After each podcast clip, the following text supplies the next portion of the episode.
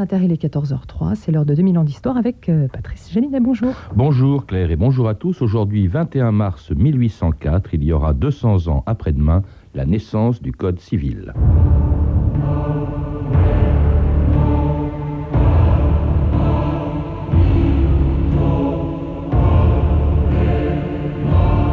J'ai semé la liberté à pleine main partout où j'ai implanté mon Code civil.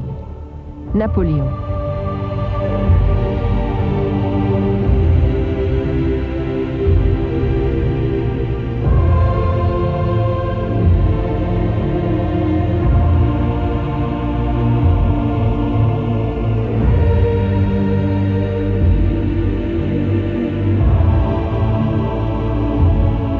Ans d'histoire.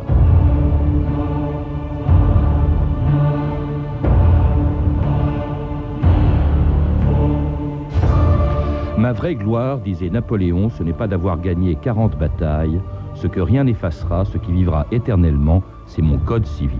Le vainqueur d'Austerlitz y attachait d'ailleurs tant d'importance qu'il le fit appeler le code Napoléon. Mais ce texte de 2281 articles aurait aussi bien pu porter le nom d'un de ses principaux artisans, Jean-Étienne Marie Portalis, Portalis, un juriste oublié dont le code promulgué le 21 mars 1804 a régi pendant deux siècles les moindres détails de notre vie quotidienne. À l'époque, Bonaparte était premier consul et Joséphine, qui n'était pas encore impératrice, se plaignait de l'absence de son mari qui, entre deux batailles, trouvait le temps de participer à la rédaction d'un des textes les plus importants de l'histoire du droit. Qui me délaisse, soit. Mais la France, l'a-t-il oublié? Ah non. Mais peut-être que sa France existe non seulement dans sa mémoire, mais également dans ses rêves. Tous les jours, on reçoit ses décisions concernant de nouveaux monuments, des parcs, des halles et des marchés. Il veut également organiser une exposition universelle de tout ce qui sort de nos manufactures. Mais son dossier de prédilection est la création d'un code civil, car il veut réformer de façon légitime les rapports entre les Français. Dans le domaine de la vie quotidienne, les héritages, les contrats de mariage et aussi... Divorce Oui, les divorces aussi. Jean-Luc Chartier, bonjour. Bonjour. Vous êtes avocat et auteur d'une biographie de Portalis, le père du Code civil. Alors on l'appelle le Code Napoléon, mais c'est vrai que c'est cet homme dont vous avez écrit la biographie qui en est pas le seul, mais le principal artisan. Vous savez, le père, alors on, a dit, est-ce que c'est vraiment Cambacérès? Est-ce que c'est Portalis, qui était un des quatre rédacteurs euh, Ou est-ce que c'est Napoléon En réalité, Bonaparte, puisqu'il était encore euh, premier consul? Euh, c'est une question qui reste, qui reste débattue, mais en réalité, euh, je résumerai sous une formule employée euh, par le merveilleux professeur Tullard. Euh, Napoléon l'a voulu et Portalis l'a conçu. Hmm. Alors ce, code, il faut peut-être rappeler d'abord ce que c'est le, code civil. Qu'est-ce qu'il distingue par exemple du code pénal? Parce que tout le monde ne le sait pas nécessairement, Jean-Luc Chartier. Eh bien, il s'agit d'un livre qui rassemble toutes les lois civiles du territoire national, c'est-à-dire les lois civiles, ce sont celles qui régissent les rapports entre les individus. Euh, ce sont celles qui euh, établissent les liens familiaux, alors la naissance jusqu'à la mort. Mmh. C'est-à-dire donc euh, la, la, naissance de la vie, le mariage, le divorce, la mort et les successions, bien sûr. Alors il faut rappeler quand même qu'à l'époque, c'est quelque chose de révolutionnaire parce que en France, selon avant la Révolution, il n'y avait pas un droit unique pour tous les Français. Euh, il était variable selon l'ordre auquel on appartenait, clergé, noblesse ou tiers état. Il était différent aussi selon les régions. Surtout cela, c'est surtout sur les régions euh, que les différences étaient importantes, puisqu'au nord, c'était le, droit coutumier et au sud, le droit écrit. Et alors, lorsque Cambacérès, le deuxième consul, qui était... Il y avait aussi le droit canon qui se superposait à tout ça. Le droit de l'Église, qui était encore autre chose, et puis euh, les, ordonnances criminelles. Mais pour ce qui est du droit civil, euh, la France était coupée en deux, et chaque parlement de chaque province avait sa propre législation, si bien que les Français ne savaient plus où ils en étaient. Il y avait un droit pour les Bretons, un autre pour les Auvergnats et les Provençaux. Alors si, j'ai bien compris, euh, Jean-Luc Chartier, en réalité, il s'agit, d'ailleurs, la Révolution elle-même voulait le faire, euh, d'unifier, au fond, euh, le droit, d'établir un droit pour, pour tous les Français. ce Code civil, d'ailleurs, va garder les principaux acquis de la Révolution. Or, son rédacteur principal, Portalis, c'était un homme très assez conservateur. C'était un monarchiste. Il avait des idées libérales, mais il était plutôt monarchiste. Il était libéral, il a adhéré aux idées de la Révolution, mais il pensait que le système politique était le plus euh, apte à coller à la réalité des Français, euh, c'était la monarchie constitutionnelle. Alors il a toujours eu ça au fond de son cœur, et puis lorsqu'il a rencontré, grâce à Cambacérès, euh, le premier consul, Bonaparte, il a dit c'est voilà, c'est l'homme, c'est le génie qui va réaliser ce dont je rêve pour les Français, cette continuité dans euh, une adhésion euh, de, des Français pour un chef politique. Alors, il était acquis aux idées de la Révolution, cela dit au début. Hein, euh, ensuite, il a réprouvé ses excès. Il a même été emprisonné euh, à, l'époque de la Terreur. À la suite de quoi, il participe euh, à une des deux chambres euh, du directoire, le Conseil des, Anciens. C'est à ce moment-là qu'il rencontre, qu'il rencontre Napoléon. Ce qu'il y a d'extraordinaire aussi, d'ailleurs, on le voit sur le portrait de Portalis qui figure sur la couverture de votre livre, euh, Jean-Luc Chartier, euh, c'est les yeux. Il était aveugle. Voilà que l'homme qui a rédigé euh, plus de 2000 articles du Code civil ne voyait pas. Il n'était pas réellement aveugle, mais il voyait de moins en moins. On peut dire qu'à 35 ans, sa vue baissait tellement qu'il ne pouvait plus rien faire de par lui-même et qu'il était accompagné d'abord par son fils, qui a un destin aussi historique, euh, puisqu'il a pris sa suite euh, au ministère des Cultes, et euh, par un secrétaire, parce qu'il ne pouvait pas. Il y a une anecdote qui, qui va peut-être vous amuser. Lorsque Bonaparte convoque Portalis, et vous savez que le premier consul avait une activité débordante et qui dictait plusieurs lettres à, plusieurs personnes à la fois, mais il fait venir Portalis et, euh, et il lui dit, je vais vous donner mon opinion sur, euh, sur ce sujet, écrivez. Et euh, il savait très bien que la vue euh, baissait de Portalis. Et euh, Portalis écrit quelques gribouillis sur une feuille. Et euh, Bonaparte euh, s'arrête et lui dit Relisez. Et Portalis relit exactement, ce, Oui, redit exactement ce que, euh, ce que Bonaparte lui avait dit. Et, euh, et ajoute euh, Général, euh, laissez-moi remettre en forme euh, ce que vous venez de me dire et euh, je vous le rendrai demain. Et il sort de l'antichambre il- et, et il donne à son secrétaire la exact, le texte exact que lui avait dicté euh, euh, Bonaparte. Il avait une mémoire prodigieuse qui compensait sa, prodigieuse. sa cécité. Alors, Exactement. avant de lui confier la rédaction euh, du Code civil, Bonaparte, euh, d'abord, lui a demandé aussi de veiller à l'application d'un traité très important aux yeux de Bonaparte, le Concordat. Excellent. L'évêque en parlera à l'archevêque, qui à son tour en parlera au cardinal, et le cardinal en parlera au pape. De quoi parlera-t-il au pape? Du souhait exprimé par le premier consul de France de se réconcilier avec Rome par un concordat. As-tu le pouvoir de signer un concordat? Pas encore, mais je l'aurai. J'ai besoin de cet appui. Ma mère avait raison. Aux yeux du Vatican et de ses amis, tu n'es pas ma femme, mais ma concubine. Tu étais parfaite, comme toujours. Et c'est vrai qu'en 1801, Bonaparte n'était marié que civilement, ce que ne reconnaissait pas à l'époque l'Église. Cela dit, il n'a pas signé le Concordat simplement pour que le Vatican reconnaisse euh, son mariage, euh, Jean-Luc Chartier. C'était important, le Concordat, c'était un peu comme le Code civil, il fallait rassembler les Français divisés euh, par une véritable guerre religieuse provoquée par la Révolution. C'est exactement cela.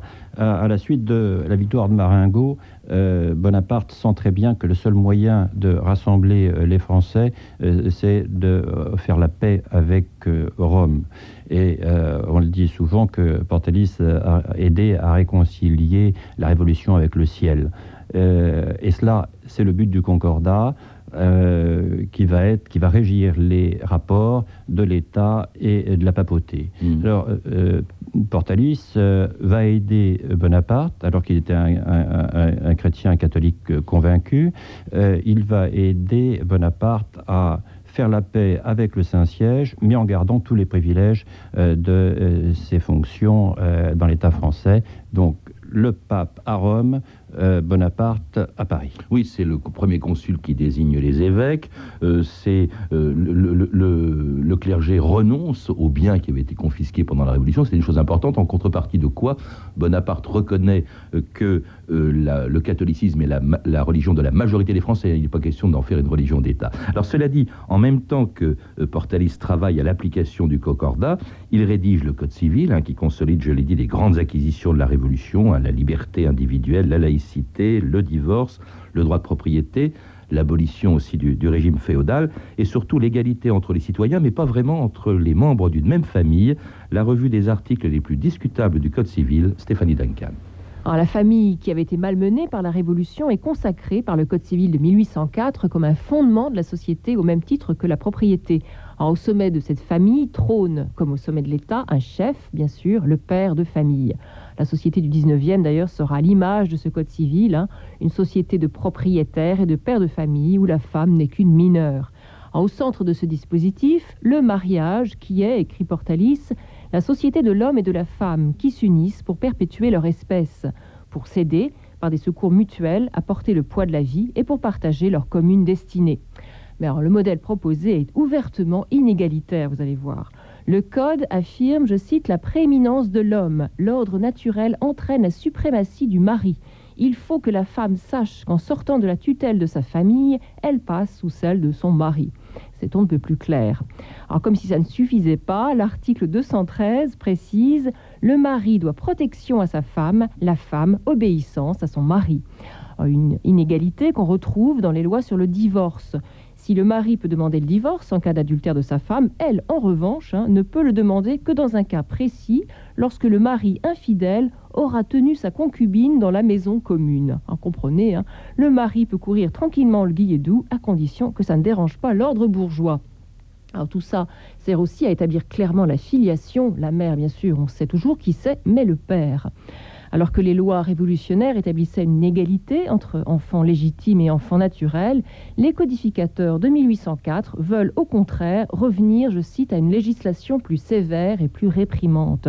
Alors, si à leurs yeux les enfants nés hors du mariage sont, je cite, les victimes innocentes de la faute de leurs parents, ces codificateurs affirment néanmoins sans pitié il faut tracer entre les enfants légitimes et les enfants naturels une ligne de séparation parfaite. D'ailleurs, Bonaparte lui-même disait La société n'a pas intérêt à ce que les bâtards soient reconnus. En le Code civil de 1804, toujours dans le but de préserver la paix de la famille légitime, déclare que pour les enfants naturels, la recherche de paternité est interdite. Et pour les enfants nés de l'inceste, alors là, ils sont, je cite, des enfants monstrueux dont il est souhaitable d'éteindre jusqu'au souvenir. Moralité, à partir de 1804 en France, il vaut mieux naître légitime et garçon.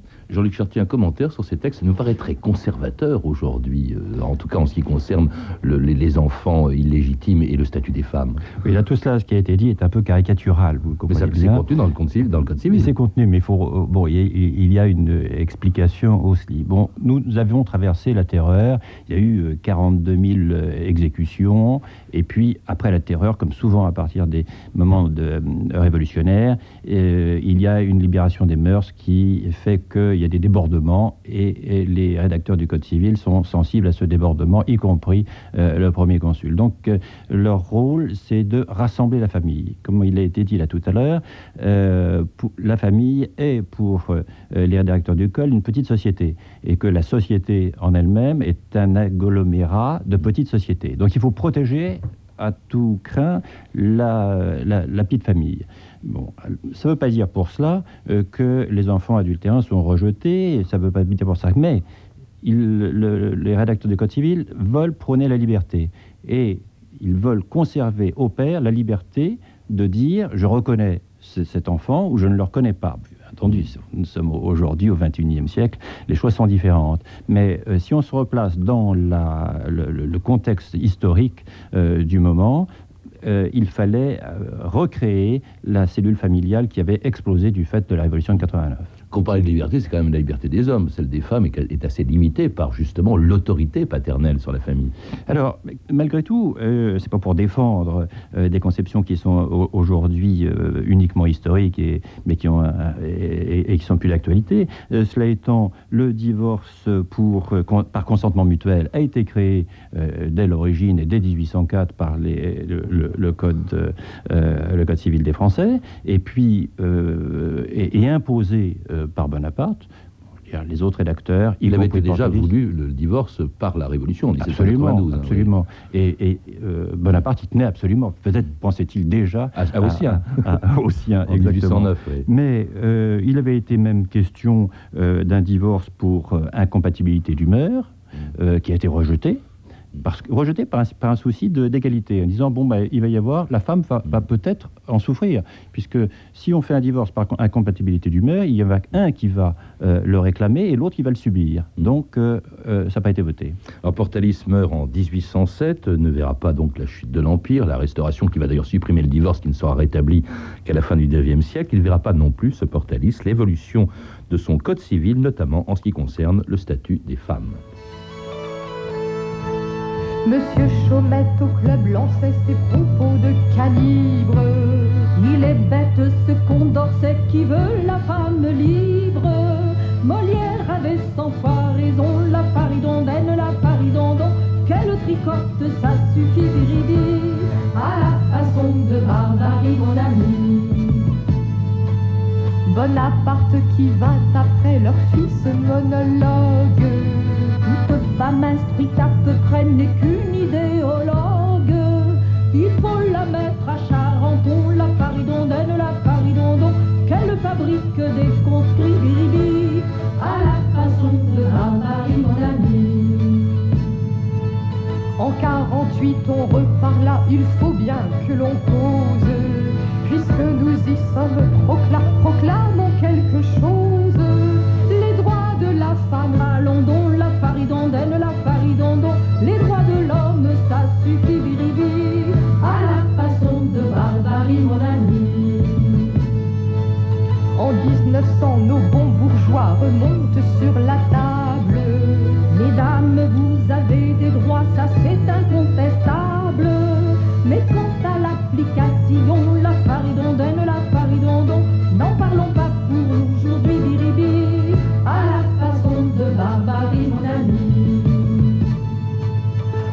Vous travaillez, c'est entendu, vous méritez salaire.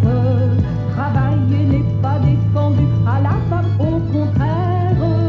Mais le salaire, qu'en fait-on La faridondaine, la faridondon,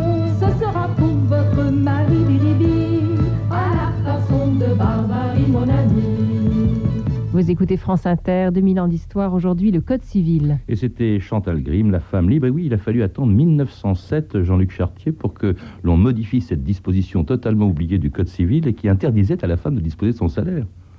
Hein, Oui, dans, le domaine, vraiment, c'est. Il y, a, il y a 65, par exemple, pour qu'elle puisse exercer librement euh, une profession sans le consentement de son mari, en 65 seulement, et 75 pour qu'on admette euh, enfin le divorce par consentement mutuel. Qu'est-ce qui reste aujourd'hui du Code civil? Parce qu'il a été. Il, a, pas- il, est, il est, je crois, resté à peu près intact jusqu'à la fin du 19e, puis il a été constamment amendé euh, ensuite. Oui, bien entendu, il a suivi. euh, vous savez, euh, Portalis disait, euh, quand on lui posait la question comment on faisait un code civil, il disait un code civil, ça ne se fait pas, c'est le temps qu'il fait, et à proprement parler, il ne se fait pas.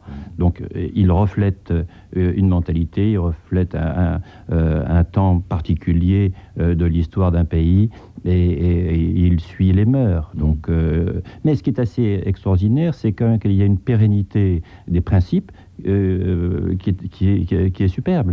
Euh, vous voyez, tout ce qui concerne euh, justement la naissance, qui, con- qui concerne les testaments, c'est conservé sur 2281, et vous l'avez tout à fait relevé tout à l'heure, article du Code, il y en a 1500 qui existent toujours. Alors cela dit, il y a des changements, il y en a eu dans d'autres domaines que celui du statut de la femme. Écoutez, France Inter, Clotilde Dumez, le 21 février 2002. Un nom en héritage, oui, mais lequel? Celui de la mère ou celui du père? Jusqu'à présent, il n'y avait pas le choix. L'enfant prenait forcément le nom de papa. Eh bien, ce matin, les députés ont adopté définitivement la loi sur la réforme de la transmission du nom de famille. Dorénavant, tout est possible. Le nom du père, celui de la mère, et même les deux, Fabienne Synthèse. Et oui, dans l'ordre que l'on souhaite même. Alors inutile de vous remettre maintenant dans les états civils, la loi n'entre en vigueur que dans 18 mois. Sinon, eh bien, disons qu'on vient de quitter le cercle très fermé en Europe de l'exclusivité du nom du père. Il n'y a que les Italiens et les Belges qui fonctionnent encore comme ça. Un dernier point, si vous êtes majeur, que vous aussi vous voulez ajouter le nom de votre mère à celui de votre père, eh bien, bon courage. Vous devrez en passer par l'article 61 du Code civil relatif au changement de nom, alors que le texte initial prévoyait une rétroactivité totale, mais peut-être que l'état civil ne s'en serait pas remis. Et oui, Jean-Luc Chartier, on le voit, il y a eu d'autres domaines que le statut de la femme, dans lesquels il y a eu beaucoup de modifications du Code civil. L'autorité paternelle, justement, d'abord le patronyme qui, disparaît, hein, qui n'est plus, obligatoire, euh, et l'autorité pat- paternelle, en fait, qui devient l'autorité parentale, c'est-à-dire celle du père et de la mère. Oui, euh, je crois qu'en effet, euh, les circonstances euh, de l'époque font que l'émancipation de la femme, son insertion dans la société, la manière dont la femme élève ses enfants font que la plupart du temps, l'autorité est de fait et de facto euh, partagé entre euh, le, père et la mère. Donc ça me semble tout à fait naturel et suivre euh, l'évolution des mœurs. Alors il y a aussi quelque chose dont on n'a pas parlé encore, Jean-Luc Chartier, mais qui est contenu dans le Code civil, c'est la nationalité. En 1804, contrairement à ce qu'on a souvent entendu dire, c'est le droit du sang. On est français parce qu'on est né de père français. Exactement. Bon, le, les principes euh, traditionnels français, c'est le jus sanguinis, c'est le, euh, lien du sang. Euh, Bonaparte l'avait déjà souligné et il, s'est battu pour cela parce que ce certain conservatisme du Sénat lui reprochait de vouloir imposer le, jus sanguinis. Et il disait, mais Comment se fait-il Comment voulez-vous que des gens euh, sensés euh, puissent ne pas dire que celui qui est né euh, aux Antilles n'est pas français lorsque son père est français et que sa mère est française? Mmh. Il s'est battu pour ça. Il dit ce sont des ânes et Portalis leur a arraché les dents pour vous montrer le contraire. Vous voyez, c'est amusant, et, mais euh, cela est resté dans les mœurs jusqu'à jusqu'à aujourd'hui, dans les mentalités. Non, parce qu'il y a, en, 1889, ce droit est, modifié, on passe au droit du sol, c'est-à-dire qu'on que, euh, un, on est français quand on est né en France, même de parents étrangers. Oui, alors je pas, on pourrait remplir des heures et des heures euh, euh, d'émissions, euh, ça serait certainement passionnant. bon, je, crois que l'évolution actuelle est salutaire aussi et que raisonnablement, des, personnes qui sont nées sur le territoire français, qui se sentent totalement intégrées mmh. à la nation française, eh bien, doivent en avoir les privilèges et, je pense que Bonaparte et, Portalis en auraient été convaincus mmh. s'ils vivaient aujourd'hui. On, retient surtout, euh, Jean-Luc Chartier, aujourd'hui, du Code civil, on a entendu tout à l'heure dans la revue de, de texte, les, articles les plus archaïques à nos yeux aujourd'hui. Euh, il y a eu quand même aussi d'énormes avancées. D'abord, on a dans l'ensemble conservé, grâce au Code civil, les acquis de la Révolution. Mais par exemple, il y a un droit auquel on est évidemment très attaché à Radio France, c'est la liberté de la presse. Oui, alors euh, vous avez tout à fait raison de, mettre euh, l'accent sur ce, sur ce point-là. Et euh, Portalis prône une liberté totale. Il dit mais les méchants sont utiles et, les méchants journalistes mmh. sont utiles aussi parce qu'ils vont montrer par leurs excès l'incroyable distorsion de, ce qu'ils disent avec la réalité. Ah bon, c'est par ce raisonnement qu'on est arrivé à la liberté de la presse? Non, mais il disait euh, l'esprit de parti rétrécit, l'âme, mmh. l'esprit euh, d'injure dégrade le talent. Et de ce fait, je trouve que cette formule est, assez belle et je suis sûr que beaucoup de journalistes euh, l'apprécient et, montre aussi que en dehors de l'injure, qu'il faut bien serrer dans un certain dans un certain contexte, eh bien, il faut pouvoir dire tout ce qu'on veut. Ah, il y a une chose aussi, euh, vous le rappelez dans votre livre, qui est quand même considérable. Euh, si la nation française existe, c'est en grande partie grâce au Code civil qui a unifié la loi pour tous les Français. D'ailleurs, le Code civil faisait partie de ce que Napoléon appelait les masses de granit. Il disait, il y a un gouvernement, des pouvoirs, mais tout le reste de la nation, qu'est-ce que c'est? Des grains de sable. Nous n'aurons la République, disait Napoléon, si nous n'aurons jamais la République, si nous ne jetons pas sur le sol de France quelques masses de granit. Et c'est vrai que la nation française est un des éléments qui font la nation française, le Code civil. C'est cela. Et euh, le, Code civil avait cette utilité. Et, Bonaparte pensait que, euh, en dehors du fait d'être breton, provençal ou auvergnat, eh bien, il y avait avant tout, on était d'abord des Français. Mm. Et, cela, certainement, euh, cela a mené toute la politique générale du premier consul et, de l'empereur jusqu'à la fin de, l'Empire, cette obsession qu'il a de rassembler les Français, qui va déborder les frontières, parce qu'il voudra, il voudra l'imposer. Ah oui, parce que le code civil, euh, enfin, il, a été par le, par le biais des conquêtes, il, il, s'est répandu partout, en, Égypte, il a été copié partout, et, en dehors de l'Europe. En dehors de l'Europe et en Amérique du Sud, l'Argentine, le Chili, le Pérou euh, utilisent le code Napoléon. Mais, mais justement, euh, Jean-Luc Chartier, aujourd'hui, avec la construction européenne, quel est l'avenir du Code civil? Est-ce qu'on ne peut pas imaginer un Code civil non plus français, mais européen? Alors, c'est une question que débattent les spécialistes. Euh, le président de la République euh, y a répondu à la Sorbonne euh, la semaine dernière. Il a dit non, pas de Code européen, un Code communautaire. Euh, il veut, le, le- président, je pense, euh, voulait dire que euh, chaque pays, chaque nation constituant la communauté européenne garde son individualité propre sur le plan juridique, mais que des règles communes euh, sont édictées au fur et à mesure, mais euh, on reste français, anglais, euh, allemand et italien. Donc pas de code européen encore Pas de demain. code européen, et c'est une bonne chose. Merci Jean-Luc Chartier. Je rappelle que vous êtes l'auteur chez Fayard d'une biographie de Portalis, le père du Code civil, le Code civil, qui, je le rappelle, aura 200 ans après-demain. À lire également La naissance du Code civil, avec des extraits choisis et présentés par François Evald, et avec une préface de Guy Canivet, qui est publiée chez Flammarion. Et puis enfin, Les Français et leur Code civil, euh, un ouvrage euh, qui rassemble des archives et des commentaires de la Cour de cassation sur le Code civil, publié aux éditions des journaux officiels. Vous avez pu entendre des extraits des films suivants Napoléon de Philippe Simoneau et Napoléon et Joséphine de Richard Effron. Vous pouvez retrouver ces renseignements, vous le savez, en contactant le service des relations avec les auditeurs au 0892 68 10 33 34 centimes d'euros la minute ou consulter le site de notre émission sur franceinter.com. C'était 2000 ans d'histoire à la technique Henri Bérec et Éric Gérard, documentation et archivina Virginie Bloch-Léné et Claire Tesser, revue de texte Stéphanie Duncan, une réalisation de Anne Kobilac. Une émission de Patrice Gélinet. Le programme de la semaine prochaine, lundi, une des figures les plus originales et les plus importantes de la psychanalyse, Lacan. Mardi, l'Ancien Régime. Mercredi, les relations franco-chinoises en direct et en public euh, du Salon du Livre. Nous nous trouverons donc. Jeudi, le maréchal Lyoté. Enfin, vendredi, le soulèvement il y a 60 ans du maquis d'Aiglières. Bonne fin de semaine à tous et à lundi avec Lacan. Mais tout de suite à 4